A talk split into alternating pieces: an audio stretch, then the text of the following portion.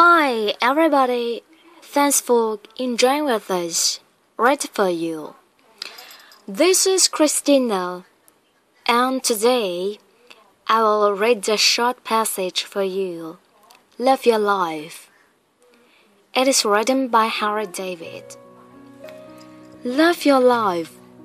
However, mean your life is, meet it and live it. Do not shine it and call it hard names. It is not so bad as you are. It looks poorest when you are richest. The fault finder will find faults in paradise. Love your life, poor as it is. You may perhaps have some pleasant, trolling, glorious hours, even in a poor house. The setting sun is reflected from the windows of the almshouse as brightly as from the rich man's abode. The snow melts before its door as early in the spring.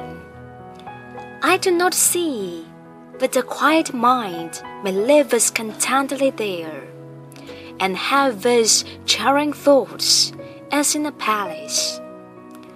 The town is poor, seemed to me often to live the most independent lives of any.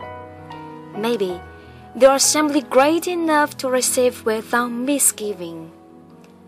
Most think that they are above being supported by the town, but it often happens that they are not above supporting themselves by dishonest means, which should be more disreputable.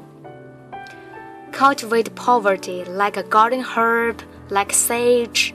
Do not trouble yourself much to get new things.